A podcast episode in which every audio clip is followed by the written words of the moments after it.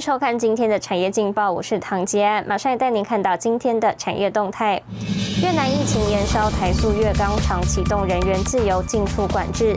千米携手红海，全力推进化合物半导体发展。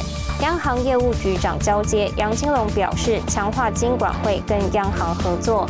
王永庆遗产争夺战终结，王文洋等九名子女签字和解。来关心台股。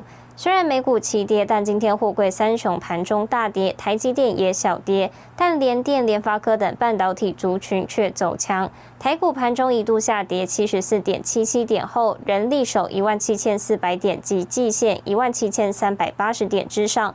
分析指出，台股近期连七红后下跌，融资未增，当冲下降，但盘势高档震荡仍优于预期，提供给您参考。接下来，请看今天的财经一百秒。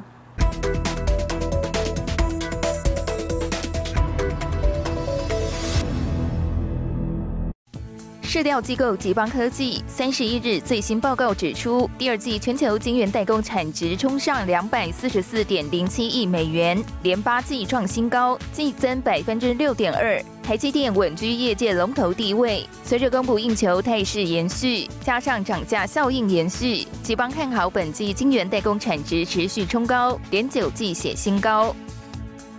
南韩媒体 The Elect 报道，继台积电传出调涨晶圆代工价格后，南韩的三星和 Key Foundry 也决定涨价，调涨幅度在百分之十五到百分之二十间，四到五个月后生效。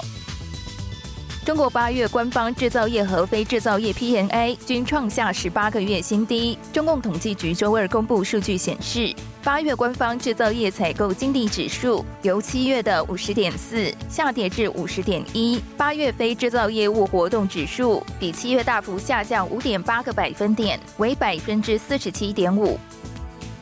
外传台塑越南合静钢厂为防疫工厂，合静钢厂大股东中钢表示。九月二日至五日是越南国庆连续假日，厂方采超前部署，并不是封厂，只是鼓励越籍员工尽量留在厂区。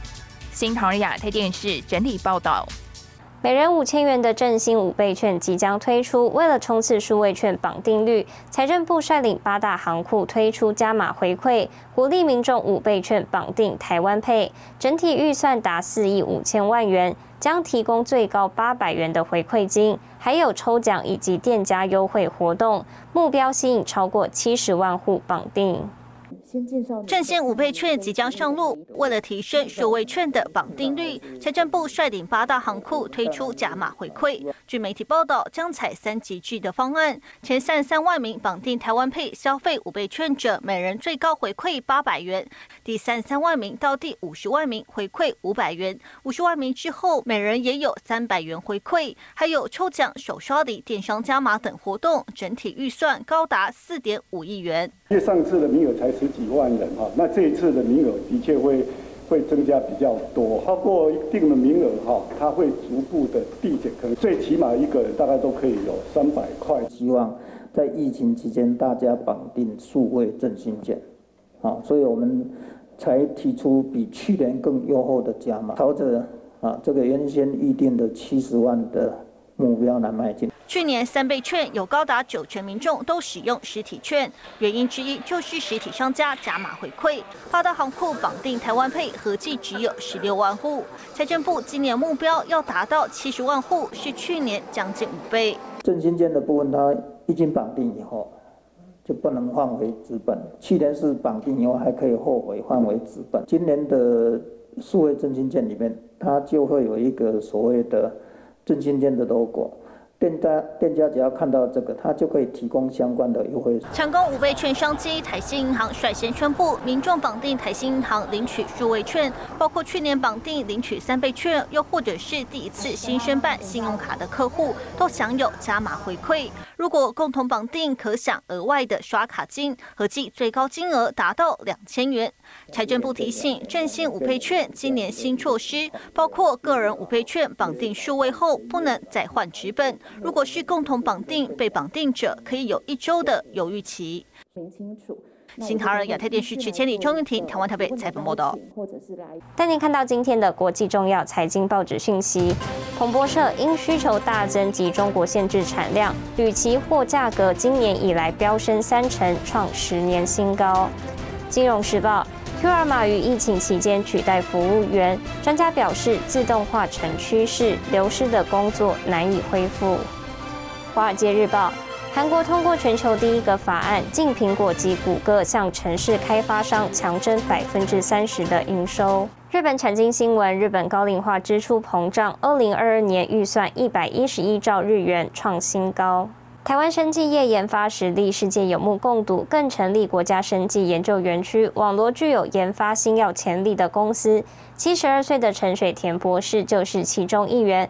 五年前，陈水田从中研院退休后，把退休金作为创业基金，投入新药开发，为产业孕育人才。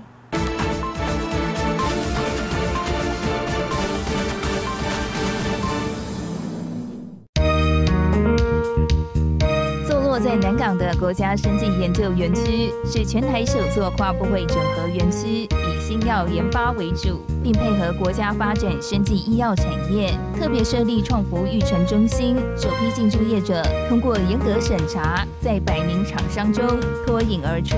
第一个题目是我在中医院申请专利的一个肺癌的早期的一个生物简体蛋白质小分子药，就是做牛樟芝。那审查委员觉得这两个符合这个园区进驻的应该有的条件。而且超过这个条件，所以他第一第一次就批准我们可以进驻。带领这家生技公司是七十二岁的董事长陈水田，台大生化所博士，前中研院生化所研究员暨总务长。陈水田拥有三十七年的研究基础及多项研究成果，寄转给多家上市柜生技公司，协助台湾生技产业发展。我自己觉得说，生技。是一个很重要的一个题目。那我自己也是在实验室脚踏实地做，所以我也很希望这样的脚踏实地的精神跟训练我们学生的这些精神，可以带到生技公司。退休金成了陈水田的创业基金，在太太的支持下，六十七岁成立生技公司，专注在天然物及生物化学的相关研究。为有两大核心技术，进一步将牛樟芝萃取技术投入武汉肺炎的新药研究。我们把这个肺的细胞或是免疫细胞处理这个牛樟的萃取物，它的 ACE2 是会降低的，降低到几乎差不多百分之。六十七十以下，五月底以前，我们的动物实验通通做完。脚踏实地是陈水田的人生态度，一步一步完成实验任务。虽然我们有这样好的计划，五年、十年，一定是还要有人来传承，愿意做。所以我要找到更好的人，愿意投入的人来做才有。这个是我讲是目前我这个年龄的人想到的问题，因为我不会想到说去游山玩水，就是去把生命放在那个地方。是还有一点点使命，会有这般感触，或许跟陈水田的成长经历有关。家中世代务农，陈水田高中和大学都读夜间部，总共读了十年。高中时，陈水田到台大化学系打工，没想到因此跟化学结下不解之缘。小学要读多读一年，初中没毕业，那现在可以当教授，又可以当研究员，我觉得是很满足的啦。就是我觉得自己这一辈子很有成就了。只是又弄了这个生技公司，觉得还有其他的任务要做，所以就继续努力下去。但是这个这个这条路，我相信呐，大概是没有后悔的，应该也是觉得说我这一辈子做走这样的路是正确的。孩童时代的成长，奠定陈水田勤恳务实的本性，延续到创新研发。陈水田的这份精神，壮大团队，迈向国际。